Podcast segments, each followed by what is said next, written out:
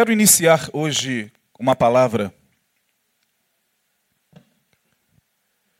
que acredito eu que para as próximas duas quartas-feiras nós esgotaremos essa, essa palavra, terminaremos esse, esse estudo que se inicia hoje.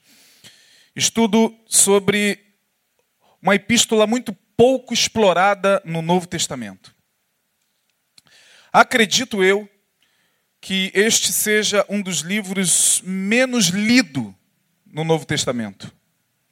Um livro, uma epístola, melhor dizendo, riquíssima, riquíssima, mas pouco lida. Você que já é crente há algum tempo há de concordar comigo que esse é um dos textos, uma das epístolas me, menos lida no Antigo Testamento, ou melhor, no Novo Testamento. E hoje eu quero meditar justamente nesta epístola, que é a epístola de Judas, antes do Apocalipse. Epístola de São Judas, do apóstolo São Judas, que não é o Judas Iscariotes. Não confunda esse Judas com o Judas, discípulo traidor. Esse Judas aqui é um outro Judas. Epístola de Judas. Epístola Universal do Apóstolo São Judas. A epístola é pequena, não tem nem capítulo, são 25 versículos apenas. 25 versículos. E nós meditaremos em alguns desses versículos. E acredito eu que dentro de mais duas quartas-feiras dá para a gente, acredito eu, esgotar o tema que propus falar em cima desse, dessa epístola. Judas, que não é o traidor, era meio irmão de Jesus. Era irmão de Tiago, que também era um meio irmão de Jesus. Portanto, esse Judas aqui ela era da parentela de Jesus. Alguns o têm como irmão, né? outros como primo a, a teologia católica não aceita o fato de Jesus ter tido irmãos, porque isso implicaria numa série de questões teológicas que envolvem Maria e a sua uh, virgindade. Mas a teologia protestante já aceita o fato de Jesus ter tido alguns irmãos, dentre eles Tiago e Judas. Portanto, este Judas pode ser considerado como um parente, consanguíneo mesmo, do Senhor Jesus. Judas é uma epístola que foi escrita em torno de 65, 70 depois de Cristo. E quando ele propôs escrever esta epístola, ele primeiramente coloca no coração falar sobre um tema que é a salvação. O propósito de Judas era falar sobre a salvação, era discorrer sobre a salvação, era ensinar sobre a salvação. E quando ele se assenta e pega a sua pena e inicia a sua epístola, o Espírito Santo muda o propósito do seu coração e o leva para um outro tema. Ele vai dizer exatamente isso no verso de número 3. Você que está acompanhando a epístola, veja o que ele diz no verso 3: Amados, procurando eu, preste atenção, escrever-vos com toda diligência acerca da comum salvação, tive por necessidade escrever-vos e exortar-vos a batalhar pela. O que está escrito aí? Pela? Pela fé, que uma vez foi dada aos santos. Ele está dizendo o seguinte, amados, eu estava com a intenção de escrever sobre a comum salvação. É o que ele está dizendo aí. Mas tive por necessidade, ou seja, eu fui impelido, meu coração foi compungido a mudar o tema e a falar sobre a fé que uma vez foi dada aos santos. Portanto, eu quero colocar o seguinte tema nesse estudo: a batalha da fé. Quantos aqui têm fé? Levante a mão. de que fé a epístola de Judas está falando. Por que, que Judas sentiu uma necessidade enorme, uma vez tendo proposto escrever sobre a comum salvação, escrever sobre a fé que uma vez foi dada aos santos. Porque algumas coisas estavam acontecendo entre os cristãos daquela época. Pessoas estavam se infiltrando no meio da igreja para disseminar, para espalhar algo que poderia comprometer a fé daqueles crentes. Portanto, a batalha da fé refere-se não a essa fé que nós geramos no coração para, para ver milagres acontecerem. Você tem fé de que essa pessoa possa ficar curada? Amém, amém. Você tem fé de que Deus possa abrir uma porta de emprego para você? Amém, amém. Você tem fé de que você pode, é, dentro de pouco tempo, é, casar? Amém. Não, não é dessa fé que Judas está falando. Quando ele fala, amados, eu tive por necessidade de escrever-vos e exortar-vos a batalhar pela fé que uma vez foi dada aos santos, ele está falando da fé como um corpo de verdades adquiridas pelo Evangelho. É como se ele estivesse dizendo o seguinte, amados, querendo eu escrever sobre a salvação, desejo agora, por necessidade, escrever e vos exortar a batalhar pelas verdades que um dia o Evangelho gerou no coração de vocês e que estão sendo ameaçadas. E nós vamos percorrer a epístola de Judas, como eu disse, é uma epístola muito pouco falada nas igrejas, muito pouco pregada, muito pouco explorada, mas pela graça de Deus, com a ajuda do Espírito Santo, nós vamos começar a discorrer um pouquinho sobre esta epístola. E a pergunta que não quer calar: por que batalhar pela fé? Porque ele fala exatamente isso aí no verso 3. Escrever-vos e exortar-vos a batalhar pela fé. Por que batalhar pela fé? Por que devemos batalhar pela fé? Quais as razões que nos levam a batalhar pela fé? Pela fé que uma vez nos foi dada, a fé a respeito da qual o apóstolo Paulo vai nos falar lá aos Efésios capítulo 2 porque pela graça sois salvos, por meio da fé. Isto não vem? Não vem? É dom de Deus.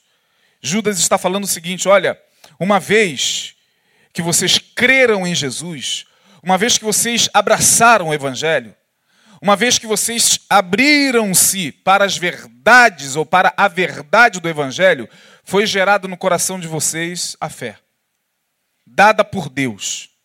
Esta fé, ela não veio sozinha, ela não é um elemento que fica gravitando dentro do teu espírito como uma estrela errante. Esta fé traz consigo algumas convicções das quais vocês não devem abrir mão.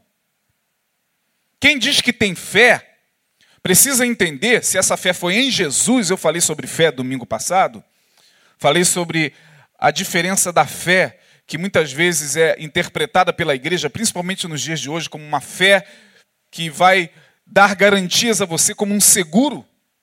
A mensagem, a minha mensagem domingo à noite foi exatamente essa: fé é segura, mas não é um seguro.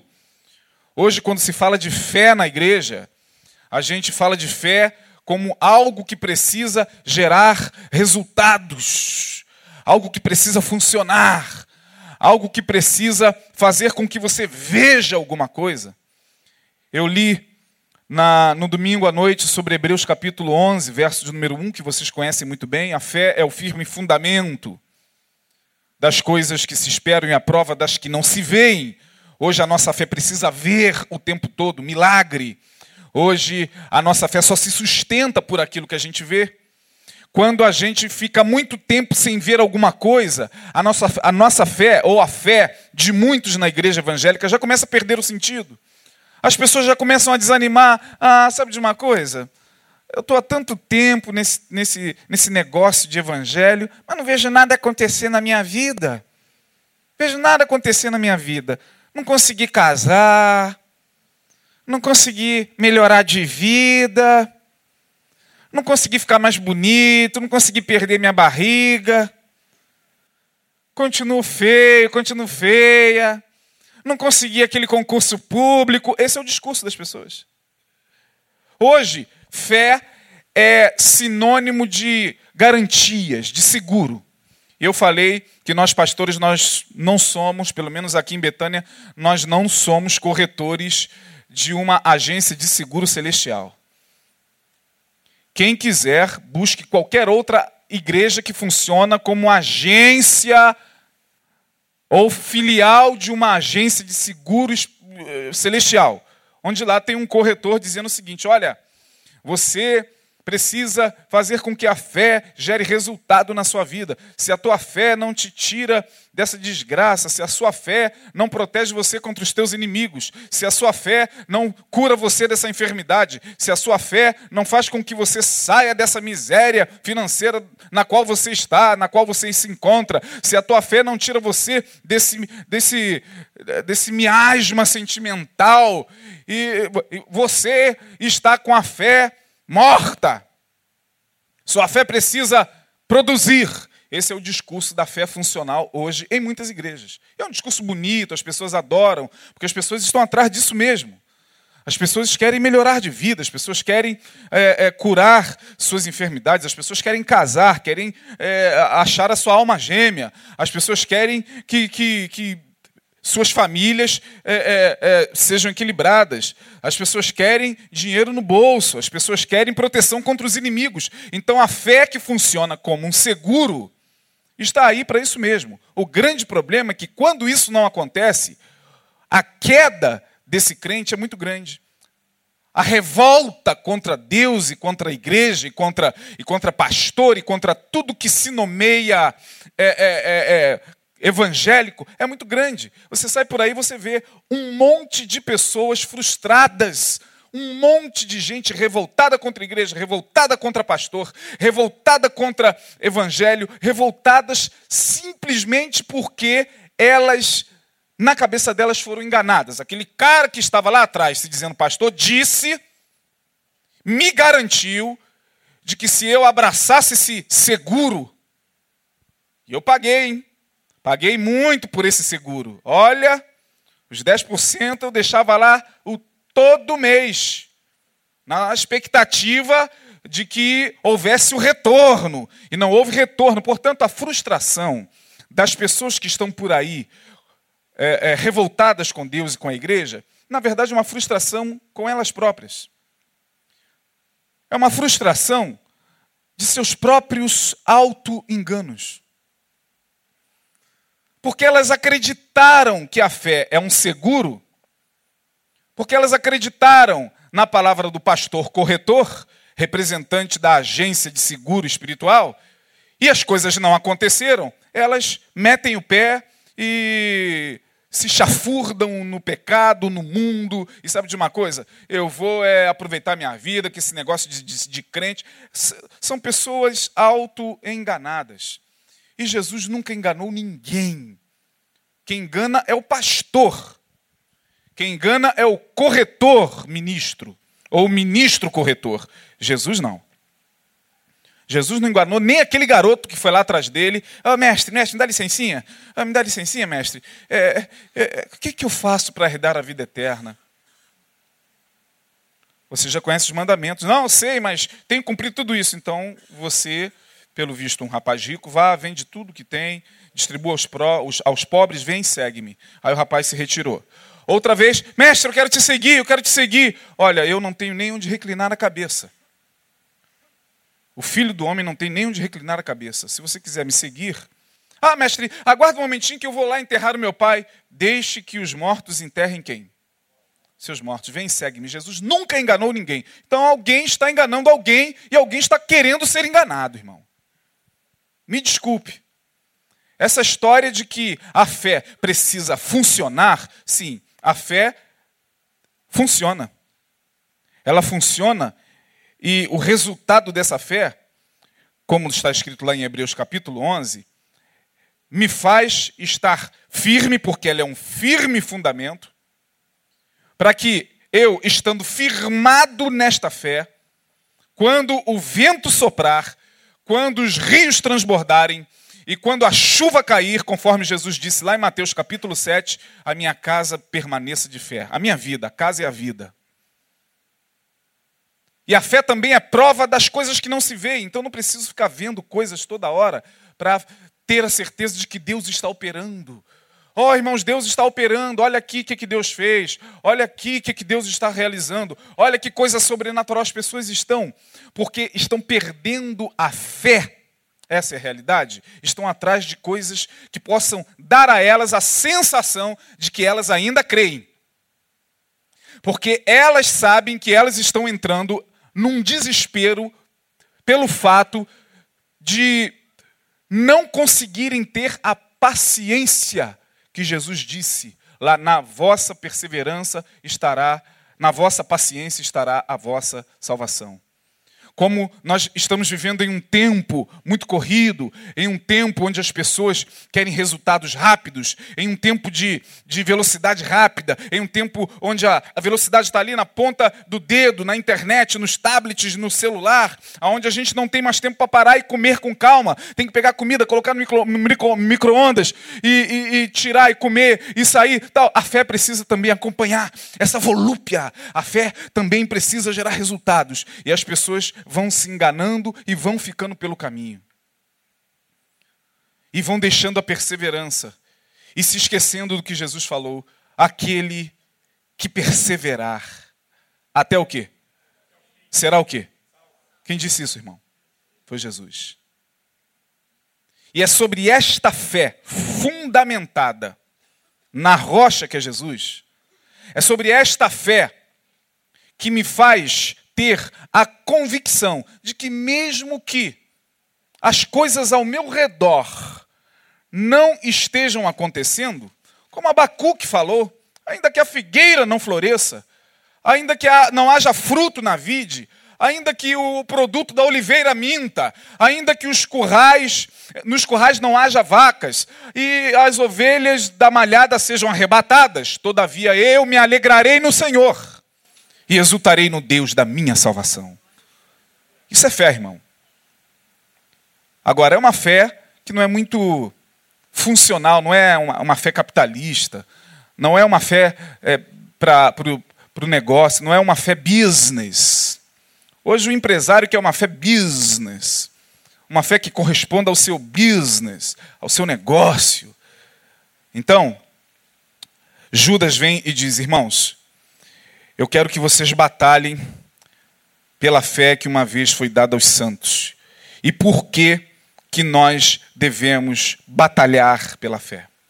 Por que que Judas está na sua epístola nos exortando a batalhar pela fé? Primeiro, está aí no versículo de número 4. Para que a graça de Deus se mantenha genuína em mim. Repita, para que a graça de Deus para que a graça de Deus se mantenha genuína em mim. Olha o verso de número 4 e acompanhe o raciocínio do apóstolo. Porque se introduziram alguns que já antes estavam escritos para este mesmo juízo, homens ímpios, que convertem em dissolução o quê? O que está escrito aí na sua Bíblia? Convertem em dissolução a graça de Deus e negam a Deus, único dominador e Senhor nosso, Jesus Cristo. Por que, que nós devemos batalhar pela fé? Para que a graça de Deus se mantenha genuína em mim. Como assim, pastor? Onde é que o Senhor quer chegar? Quando eu não batalho pela fé, quando eu não conservo no meu coração a fé que uma vez me foi dada pelas verdades do Evangelho, ou pela verdade do Evangelho, a graça em mim corre o risco de se diluir. É isso que ele está falando aí no verso 4. Olha, alguns homens converteram em dissolução a graça de Deus. O que, que é dissolução? Por que, que essa palavra está aqui no versículo de número 4, irmãos? Dissolução. Vou dar um exemplo dentro da química. Quem estuda química sabe perfeitamente o que é uma dissolução. Ah, aqui está o leite. Você vai lá de manhã, obviamente, tomar o seu café e coloca leite, até mais ou menos a metade do copo. O elemento que está no copo é o leite.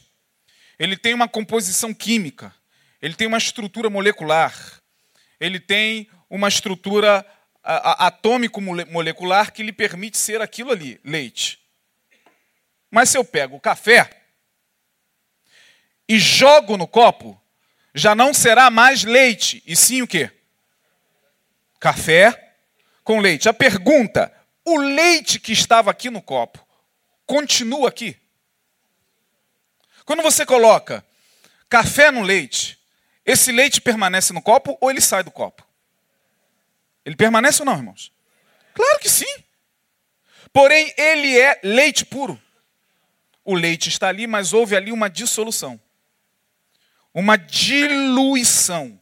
Um outro elemento entra no leite e muda a sua composição química, o café, que tem uma outra estrutura atômico-molecular. E isso você faz o tempo todo. Né? Colocando é, é, um líquido em outro, você vai provocar uma dissolução. Diluir, dissolução significa desintegração. Significa diluição. Significa tirar do elemento a sua originalidade. Olha que coisa grave Judas está dizendo. Ele está dizendo que algumas pessoas penetraram no meio dos cristãos à sua época, não para lhes arrancar a graça, não para lhes tirar a graça, mas para diluir a graça. Transformaram, verso de número 4, transformaram em dissolução a graça de Deus. Portanto, a graça de Deus não é mais genuína no coração daqueles que se permitiram a essa transformação. E aí, como é que a graça pode se dissolver em mim? Quando é que eu sofro a dissolução da graça em mim? Por dois motivos. Primeiro, essa graça em mim, ela pode se transformar em libertinagem. Romanos capítulo de número 6, versos 14 e 15, vai dizer o seguinte: preste atenção, se você quiser anotar, anote. Carta de Paulo aos Romanos, capítulo 6.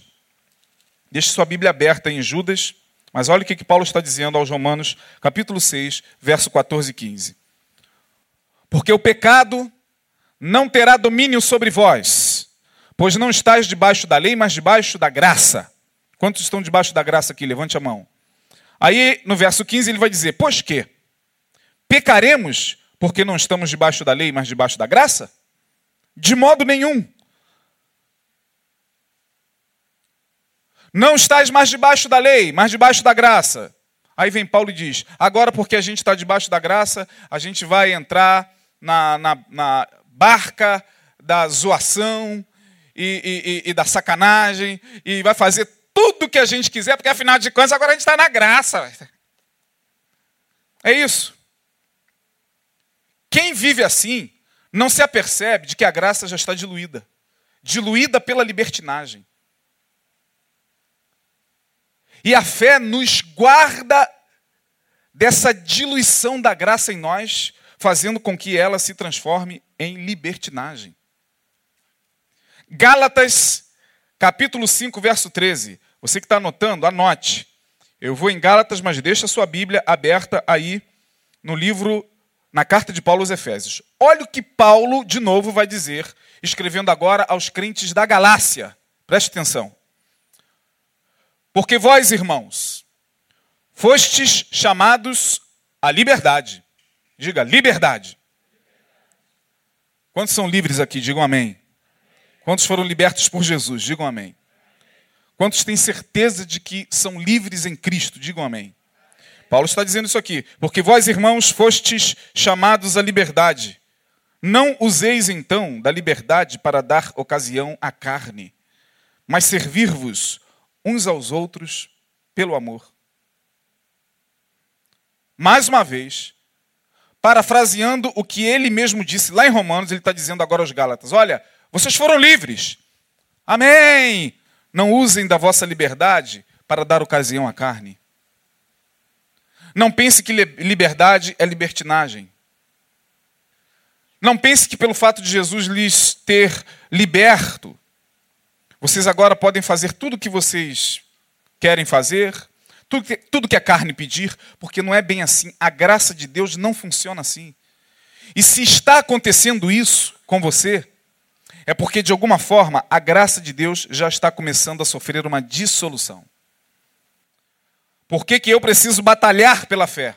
Por que, que Judas está dizendo, irmãos, exorto-vos a batalhar pela fé que uma vez foi dada aos santos, para que a graça de Deus se mantenha genuína em mim para que eu não possa usar da minha liberdade para dar ocasião à carne.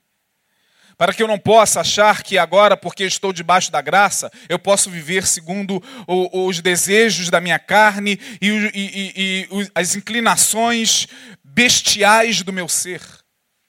Porque é assim que muitos crentes vivem. E o discurso hoje é: tá, tô na graça, pastor, eu tô na graça. Olha, viver na graça é muito mais complicado, irmão do que viver na lei. Que isso, pastor? Vira sua boca para lá, eu prefiro viver na graça do que viver na lei. Na lei, todo mundo acha que é mais fácil viver na graça. Para mim é muito mais difícil. Porque quando havia a lei, e quando o camarada pecava, tinha lá o sacerdote esperando ele. Ele pegava lá o sacrifíciozinho dele. Ele pegava lá o animalzinho dele, segundo os ritos sacerdotais do Antigo Testamento, levava diante do sacerdote, o sacerdote pegava aquele sacrifício dele pelo pecado que ele cometeu, ia diante do Senhor e oferecia por, pelo rapaz, pela moça, pelo pecador, sacrifício. E aí, uh, dava um alívio no coração dele, graças a Deus o sacerdote já ofereceu o sacrifício pelo meu pecado. Então as coisas eram mais práticas, eram mais pragmáticas na lei. Eu pecava, tinha lá o sacerdote Arão, seus filhos, que estavam lá representando Deus. E hoje? E hoje, irmão? Onde a liberdade em Cristo fez de você o sacerdote, fez de você a vítima, o sacrifício. Sacrifício sou eu, não é isso que a gente canta? E fez de você o altar. Você é ao mesmo tempo sacerdote, vítima e altar. Hoje não tem mais sacerdote. O pastor é o sacerdote. Não, pastor não é sacerdote, não, irmão. O pastor não está aqui mediando ninguém e pedindo a Deus para perdoar os pecados. Não, o pastor também é tão pecador quanto os que lhe ouvem. É claro que tem pastor que dá um de sacerdote.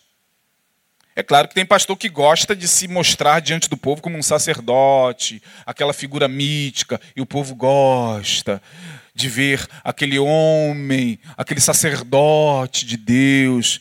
E o povo acha que ele é realmente aquilo tudo ali, poderoso, ungido, com aquela auréola de santidade, que olha, está lá fazendo sacrifício por mim, subindo um monte por mim, intercedendo por mim, quando na verdade a graça coloca você diante de você mesmo na vida. Quando, na verdade, você é quem deve se bancar diante de Deus. Quando, na verdade, viver pela graça é se bancar. E como nós não somos ensinados nas igrejas evangélicas a andar com as nossas próprias pernas, a gente não consegue se bancar diante de Deus. Precisa da figura do sacerdote. E quando o sacerdote não está presente, quando ele se ausenta por alguma razão, quando o pastor não está presente, a gente se desespera. a gente se desespera. O pastor, na vida de algumas pessoas, funciona como um sacerdote mesmo. É aquele homem que está lá, pedindo por mim, orando por mim, intercedendo por mim, quando na verdade ele é quem deveria ser ensinado por esse pastor a orar por ele mesmo, a clamar por ele mesmo, a pedir a Deus por ele mesmo, porque a Bíblia diz que viver na graça significa ser, ao mesmo tempo, sacerdote, vítima e altar. Rogo-vos, pois, irmãos, pela compaixão de Cristo, que apresenteis os vossos corpos em sacrifício vivo, santo e agradável a Deus, porque isso é o vosso culto racional. Romanos capítulo 12, verso de número 1. Pedro vai dizer o seguinte: porque vós sois a nação eleita, o sacerdócio real. Vós.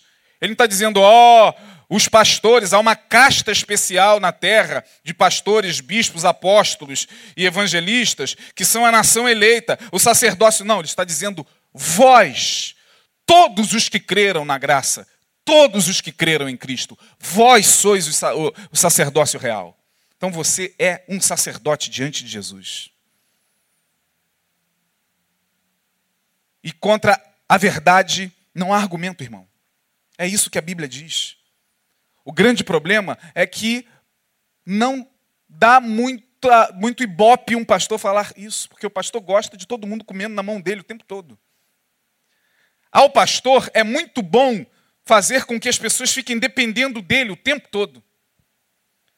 Para o ego do pastor, do apóstolo, do bispo, do papa, do cardeal, de seja lá quem for, do pai de santo, que não entende essas coisas, é muito bom fazer com que as pessoas fiquem dependentes dele. E dependendo da carência emocional, afetiva, da estrutura psicológica da pessoa, ela vai ficar dependente daquele cara até o dia que ela morrer.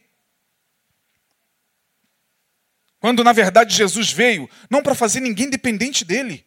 Eu não vejo Jesus fazer isso, irmão. Eu não vejo Jesus trabalhando a mente das pessoas para que elas ficassem dependentes dele. Ele chegava, curava, ah, eu quero te seguir, volta para sua casa, filho. Volta para os teus. Senhor, deixa eu te seguir. Filho, volta para a tua família. Senhor, volta. Eu não vejo Jesus fazer isso nem com os discípulos. O chamado de Jesus não foi imperativo e, e, e, e impositivo. Venha agora e me segue. Não, Jesus, o chamado de Jesus foi com amor, foi gracioso. Vem, segue-me. E eles entenderam pelo coração, não foi pela razão. Aqueles doze homens, eles não foram nem mesmo obrigados a seguir Jesus. Se alguém, se um deles ali dissesse, eu vou te seguir coisa nenhuma, Jesus não ia ficar com, com crise. Ai, não quer me seguir, ó oh, pai, ó oh, pai. Pai, ele não quer me seguir, pai. Jesus sempre foi uma pessoa muito bem resolvida. E o evangelho dele, que é o evangelho da graça, mostra que a graça, meu irmão, coloca você diante de você mesmo. Quando você peca, é você que tem que dobrar o seu joelho e pedir perdão a Deus e crer nesse perdão. Você sozinho. Deus tem misericórdia de mim porque pequei. Pela fé, você está ali com os olhos fechados, não tem sacerdote diante de você. Não tem ninguém para pegar ali um sacrifíciozinho seu e oferecer lá no Santo dos Santos, porque agora o véu se rasgou de alto a baixo. Agora todo mundo entra. Não é só o sacerdote que entra. Agora todos nós entramos no Santo dos Santos. Entremos, pois, com ousadia e cheguemos nos Santos dos Santos, pelo novo e vivo caminho que ele nos concedeu, isto é, pelo véu, sua carne, que foi rasgada. E quando ele disse está consumado, o véu se rasgou de alto a baixo. Os sacerdotes, à época, ficaram assim: ó, oh, acabou. Acabou o domínio sacerdotal daquela casta farisaica, porque o véu do templo se rasgou de alto a baixo, deixando livre o acesso a Deus. Então, por que, que eu preciso batalhar pela fé? Para que a fé não se dissolva em mim pela libertinagem. Por outro lado, Aliás, para que a graça não se dissolva na libertinagem. Por outro lado, eu preciso batalhar pela fé para que a graça não se dissolva no medo, que é o outro extremo. Nós evangélicos temos muita dificuldade de, de viver com equilíbrio. Se por um lado a gente faz da graça uma libertinagem total, a gente acha que viver na graça é fazer o que bem entende, porque afinal de contas estamos na graça, pastor. Por outro lado, tem gente que ainda não conseguiu compreender a graça. Fala de graça, canta sobre a graça, mas o que eles vivem é o medo, o terror da lei. Aquele Deus ainda raivoso, aquele Deus temível que está ali mirando-o constantemente, para que ele, ao pecar, possa ser atingido por uma flecha do Deus que é fogo consumidor. A gente adora falar esse versículo. Deus é um Deus de amor, mas é fogo. O fogo consumidor sai com muito mais ira, com muito mais veemência do que o Deus de amor. Deus é amor, irmão, mas tem que vir o mais, é fogo consumidor e todo mundo gosta. Aleluia! Como a gente gosta do Deus que é fogo consumidor. Eu não sei como é que pode. É porque nós fomos ensinados, por outro lado, a não abraçar a graça de Deus e a viver sob esse medo. Muitos de nós, mesmo vivendo na graça, ainda vive a lei no coração. A gente fala de graça, a gente esbraveja a graça, a gente canta sobre a graça, mas a gente vive um terror psicológico terrível. Tem pessoas que vão parar no hospital psiquiátrico. Eu sei do que eu estou falando. Tem gente que está lá, internado por causa desse medo de Deus, porque lhes foi incutido um medo terrível de Deus em determinados ambientes religiosos. Lhes foi ensinado um, é, é, a, a crer num Deus que é impiedoso, que não perdoa, que fere, que castiga, que bota no leito, que, que se vinga. E aí não adianta, graça não entra na mente de uma pessoa que já está tomada pelo medo. Ela já foi diluída pelo medo. Se por um lado a graça de Deus em mim pode ser diluída pela libertinagem, por outro lado, que é o outro extremo, essa graça pode ser diluída pelo medo. Por isso que a gente tem que batalhar pela fé, para que não haja essa dissolução, como o verso 4 lá de Judas diz, porque introduziram-se alguns que já antes estavam inscritos para este mesmo juízo, homens ímpios, que convertem em dissolução a graça de Deus alteram a graça de Deus, tiram a genuinidade da graça de Deus, tiram a autenticidade da graça de Deus, altera a estrutura de amor da graça de Deus e sai ensinando por aí afora. É o que esses homens estavam fazendo. Segundo, por que, que nós devemos batalhar pela fé? Que uma vez foi dada aos santos, para que nós não caiamos em estado de adormecimento espiritual. Aonde está isso, pastor? Simples. Verso de número 8. Olha o verso 8 aí. E contudo também estes, semelhantemente o quê? O que está escrito na sua Bíblia aí? Hã? Adormecidos, contaminam a sua carne, rejeitam a dominação e vituperam as autoridades. Porque eu preciso batalhar pela fé? Para que eu não possa me tornar um crente dormente, para que eu não possa dormir espiritualmente, para que a minha fé esteja viva, para que eu possa estar vigilante e atento aos sinais dos tempos, para que eu não possa cair naquele estado de anestesiamento, como muitos já caíram, irmãos. Tem gente que já está tão anestesiada espiritualmente que nada do que é espiritual lhes faz a mínima cócega. Nada. A palavra não lhes provoca mais nada no coração. As ministrações, a adoração, tudo que diz respeito à fé já não lhes provoca nada. Estes já caíram em estado de adormecimento. Eu falei aqui há algum tempo atrás sobre os níveis de consciência. Falei sobre quatro níveis de consciência. Falei do primeiro, que é o nível de consciência brutal. O nível de consciência brutal é o nível de consciência do homem que está adormecido espiritualmente. Ele é brutal. Espiritualmente falando, ele é brutal. Não intelectualmente, às vezes, intelectualmente ele até é invejado. Socialmente ele é aplaudido.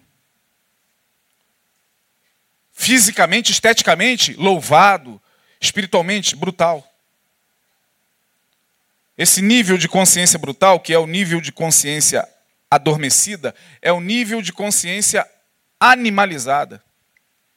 Eu falei aqui que quem está nesse nível está vibrando mentalmente muito próximo do animal, muito próximo do cãozinho que você tem lá na sua casa. A única diferença desse, que tem um nível de consciência espiritual brutal, para o cão é que ele ainda consegue fazer algumas coisas por causa da inteligência que ele tem, que é muito maior do que a do cão, e por causa da percepção que ele tem de si mesmo. O cão, ao olhar para o espelho, não consegue falar: "E lá está eu". Esse consegue olhar para o espelho, se pentear e falar: "Ali estou eu". É a única coisa. Porque no mais, quem está nesse nível de consciência brutal age às vezes muito pior do que o animal. Aí você fala, pô, pastor, isso é pesado pra caramba. Não, não é não. Se você abrir no Salmo 73, verso 22, você vai ver que em dado momento, o salmista se viu próximo desse nível. Salmo 73, olha só o que, que diz o Salmo 73, verso de número 22. Você que está anotando. Assim, eu me embruteci e nada sabia era como um animal perante ti. Vou repetir. Palavras do salmista.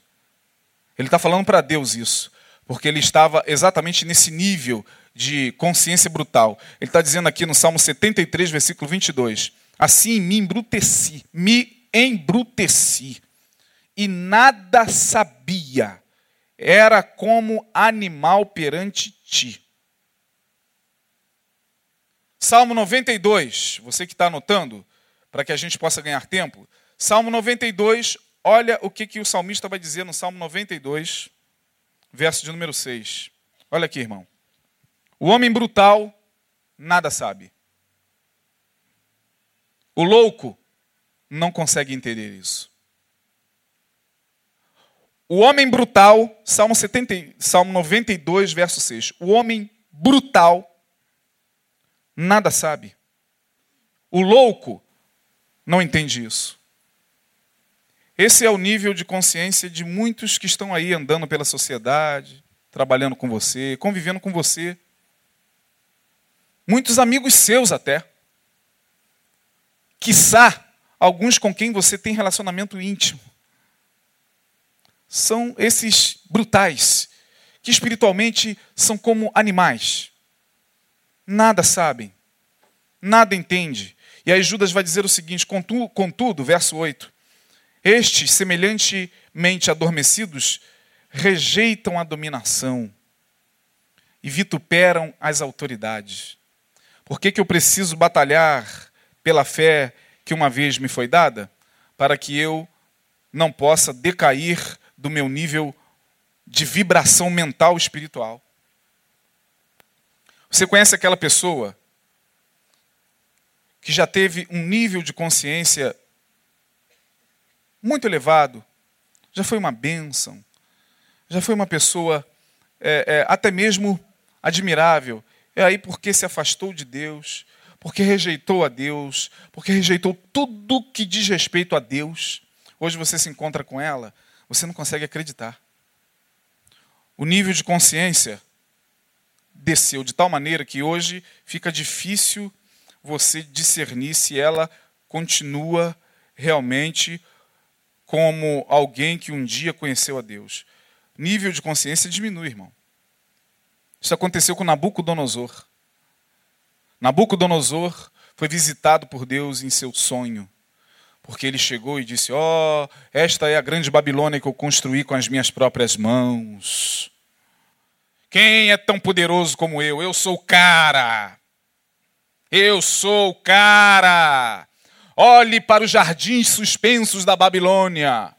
E diz o texto que naquela mesma hora um decreto do alto veio sobre ele.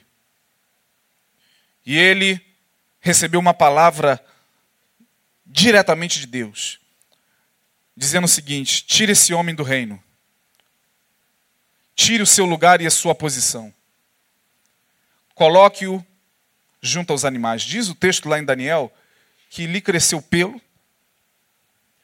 A psiquiatria explica, isso. O nome disso é licantropia na linguagem psiquiátrica. É um fenômeno que acontece, raro, mas já aconteceu em algumas partes do mundo.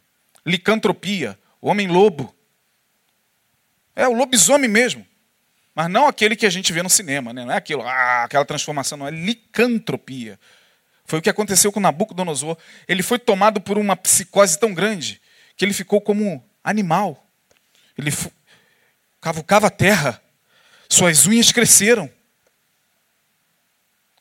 Está escrito isso lá em Daniel, irmão.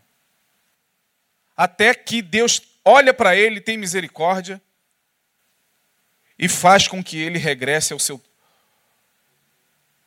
ao seu estado original.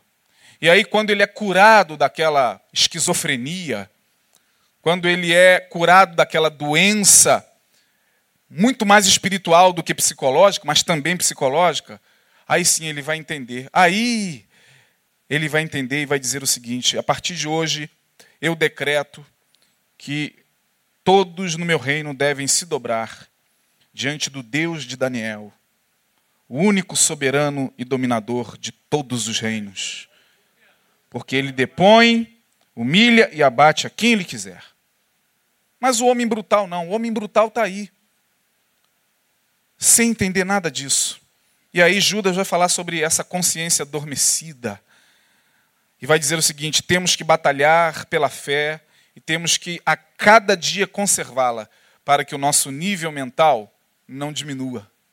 Pelo contrário, para que o nosso nível mental espiritual cada vez mais aumente, porque a Bíblia diz que a luz do justo é como a aurora que vai brilhando, brilhando até se tornar o quê? dia perfeito. A espiritualidade, ela precisa ser trabalhada, irmão.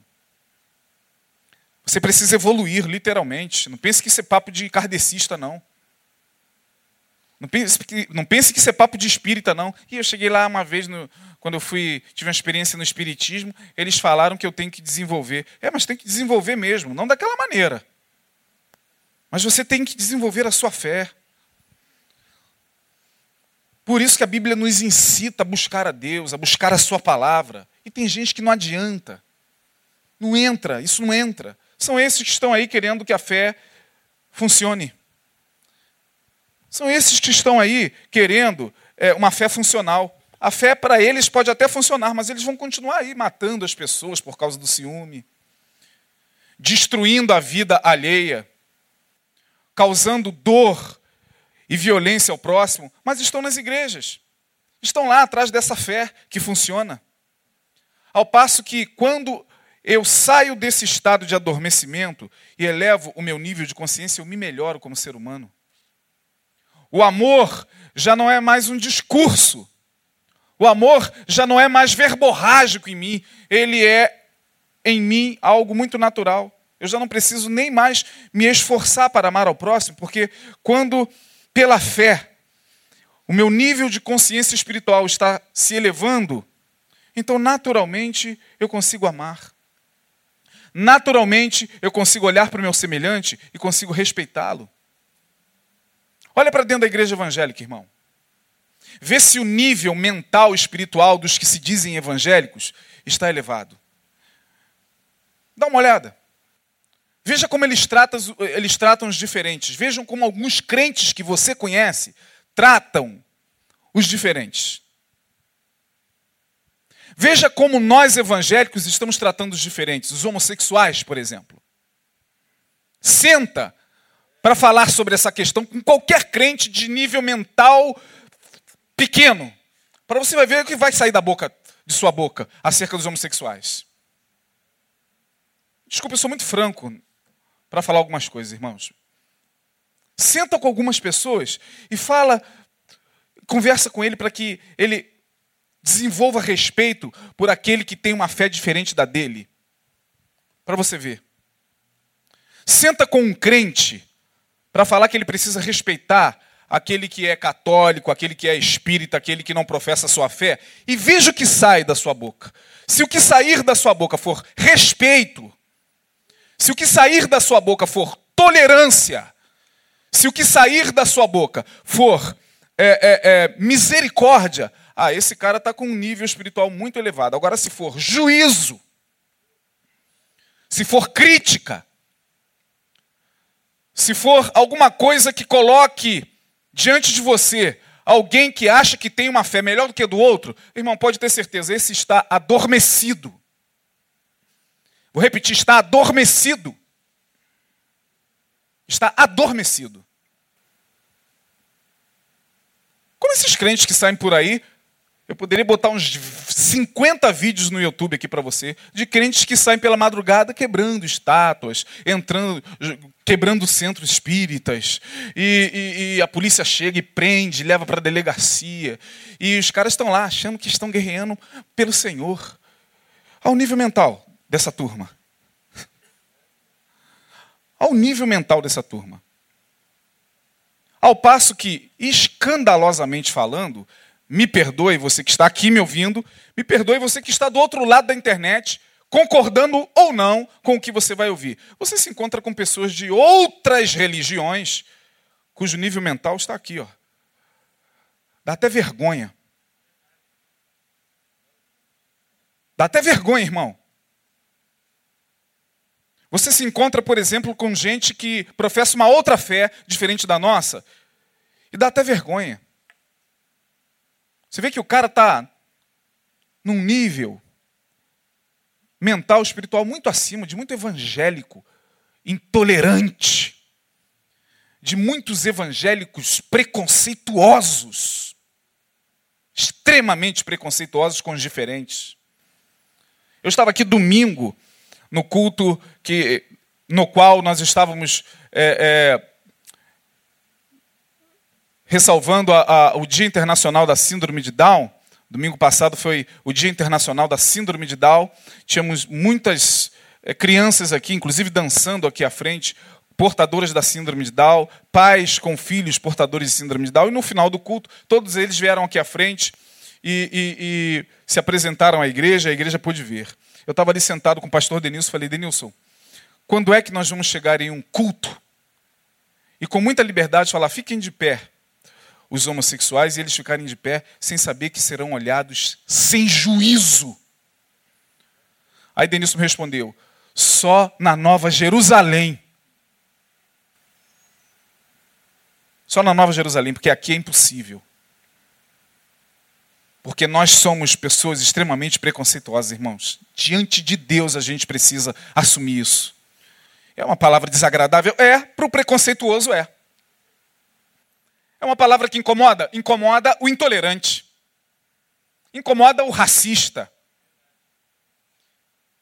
Incomoda aquele que ainda não entendeu que precisa da fé para não permitir que sua mente adormeça. Verso 8 e contudo estes semelhantemente adormecidos. Por que, que eu preciso batalhar pela fé? Vamos recapitular, terminando por aqui. Primeiro, para que a graça de Deus se mantenha genuína em mim, verso 4. Para que a, a graça não se dissolva em mim, pela libertinagem ou pelo medo. Segundo, para que eu não caia em estado de adormecimento espiritual para que minha mente não seja uma mente brutal, para que eu não seja visto por Deus e pelo meu semelhante como alguém que está há 50 anos numa fé e aquela fé não conseguiu produzir nada. Tem camarada que bate no peito, eu sou crente há 40 anos, continua intolerante, continua impiedoso para com os do lado de fora, continua um julgador. Então, meu irmão, olha, bater no peito e falar, eu tenho 40 anos de igreja, já fui pastor, já dirigi igreja, ah, que legal, que bacana. Deixa Deus colocar uma pessoa na sua frente diferente de você, que professa uma fé diferente de você, que tem uma sexualidade diferente da sua, que tem uma cor diferente da sua, para você saber se realmente esses 40 anos gerou alguma coisa nesse coração. Porque senão, irmão, é perda de tempo. Tem gente que está perdendo o seu tempo, achando que carteirinha de, de clube evangélico conta diante de Deus. Meu Pai do céu são adormecidos. Que Deus possa ter misericórdia de nós. Para as próximas quartas-feiras, para você que resistir e achar por bem que deve vir, nas próximas duas quartas-feiras nós vamos falar mais sobre a epístola de Judas, porque esta epístola é riquíssima. Riquíssima. Muito pouco explorada, muito pouco lida, mas riquíssima em ensinamentos. Nós vamos ver por que, que nós temos que batalhar pela fé. Por que, que Judas, querendo escrever sobre salvação, de uma hora para outra, ele diz: Irmãos, eu achei muito mais importante, tive por necessidade exortar-vos e escrever-vos a batalhar pela fé que uma vez foi dada aos santos. Se você entendeu essa palavra, se você recebe no seu coração, guarde viva uma semana de vitória, uma semana de reflexão e ó, de nível de consciência cada vez maior, irmão. Cada vez maior. Quando você for orar, peça a Deus, ó Deus, abra os meus olhos para que eu veja as maravilhas da tua lei e para que o teu evangelho, tua graça e a fé em mim possa elevar minha consciência em direção à tua luz, ao teu reino para que de fato eu possa dizer: venha ao teu reino, seja feita a tua vontade, assim na terra como nos céus. Quem dera se um dia a igreja pudesse falar isso com verdade. Esse dia, em nome de Jesus, vai chegar. Deus abençoe, fique de pé no seu lugar. Aí já sei que amanhã, como sempre nós sofremos aqui, já tem e-mails lá falando: o pastor disse que nós temos que tolerar o pecado. O pastor disse que nós temos que acolher o pecado. Eu usei esse termo, pecado? Não, né? Falei do semelhante, não falei? Eu não falei do homossexualismo, eu falei do homossexual. Não foi isso? Há uma diferença enorme, não há? Mas as pessoas que têm vibração mental pequena, certamente entendem de acordo com a sua vibração mental. Aí eu nem respondo, porque se eu responder, eu vou falar, irmão, você entendeu de acordo com a sua vibração mental. Aí que ele fica sem entender mesmo. Vamos orar, irmãos. Curva a sua cabeça. Pai, louvado seja o teu nome, Senhor. Obrigado, porque tua palavra, primeiramente, julga a nós mesmos. Eu sou o primeiro a ser julgado por essa palavra que eu acabei de pregar. Ela se volta contra, ó Deus, as minhas próprias atitudes. Porque eu mesmo que prego, Senhor, posso cair em condenação se eu não me esforçar para viver isso aqui. Tem misericórdia da minha vida, não sou melhor do que quem quer que seja. Muito pelo contrário, Senhor. Aqui estamos carentes da tua graça todos os dias. E eu te peço que o Senhor nos dê forças nesse tempo tão ruim, nesse tempo tão difícil, para que nós possamos, como diz teu servo, como nos deixou escrito teu servo Judas, ó Deus, teu filho amado, para que possamos batalhar pela fé que uma vez nos foi dada. Louvado seja o teu nome, porque é esta fé que nos sustenta, é esta fé que nos mantém de pé. É esta fé, ó Deus, que nos faz amar ao Senhor sobre todas as coisas e ao próximo como a nós mesmos. É esta fé, ó Deus, que nos faz triunfar dia após dia. Agora, ó Deus, eu te peço que o Senhor visite o coração dos teus filhos. Visita, ó Deus, esta senhora, esse senhor, visita esse adolescente, este jovem, ó Deus. Esta pessoa, ó Deus, que clama ao Senhor. ó Deus, e que tem uma necessidade em especial. Eu te peço que o Senhor visite o coração de cada um dos teus filhos que vieram aqui, na certeza de que não vieram aqui em vão, de que ao saírem daqui sairão na certeza de que o Senhor, ó Deus, ouviu suas súplicas. Senhor Deus, nós ministramos tua graça sobre a tua igreja.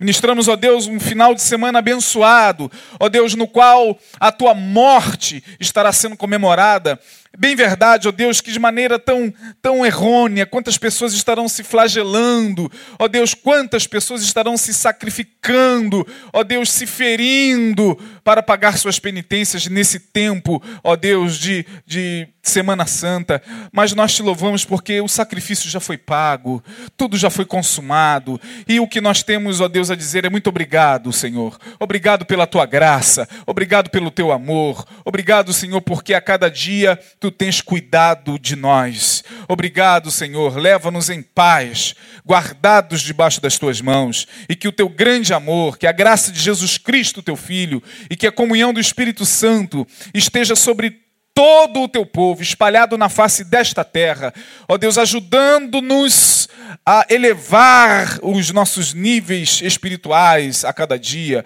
ajudando-nos a enxergar as maravilhas do teu reino, ajudando-nos, ó Deus, a enxergar as belezas da tua palavra, as belezas do teu amor. Ajuda-nos nesse processo tão complicado e tão, ó Deus, difícil para todos nós, mas com a graça do teu Espírito Santo estamos em busca busca, ó Deus, desta perfeição, não a perfeição terrena, mas a perfeição, ó Deus, que nos faz compreender quem somos e quem tu és. Ajuda-nos, pois, no nome de Jesus, nós assim oramos e agradecemos. Amém e amém. Deus abençoe, boa noite, até quarta-feira. Domingo estaremos aqui.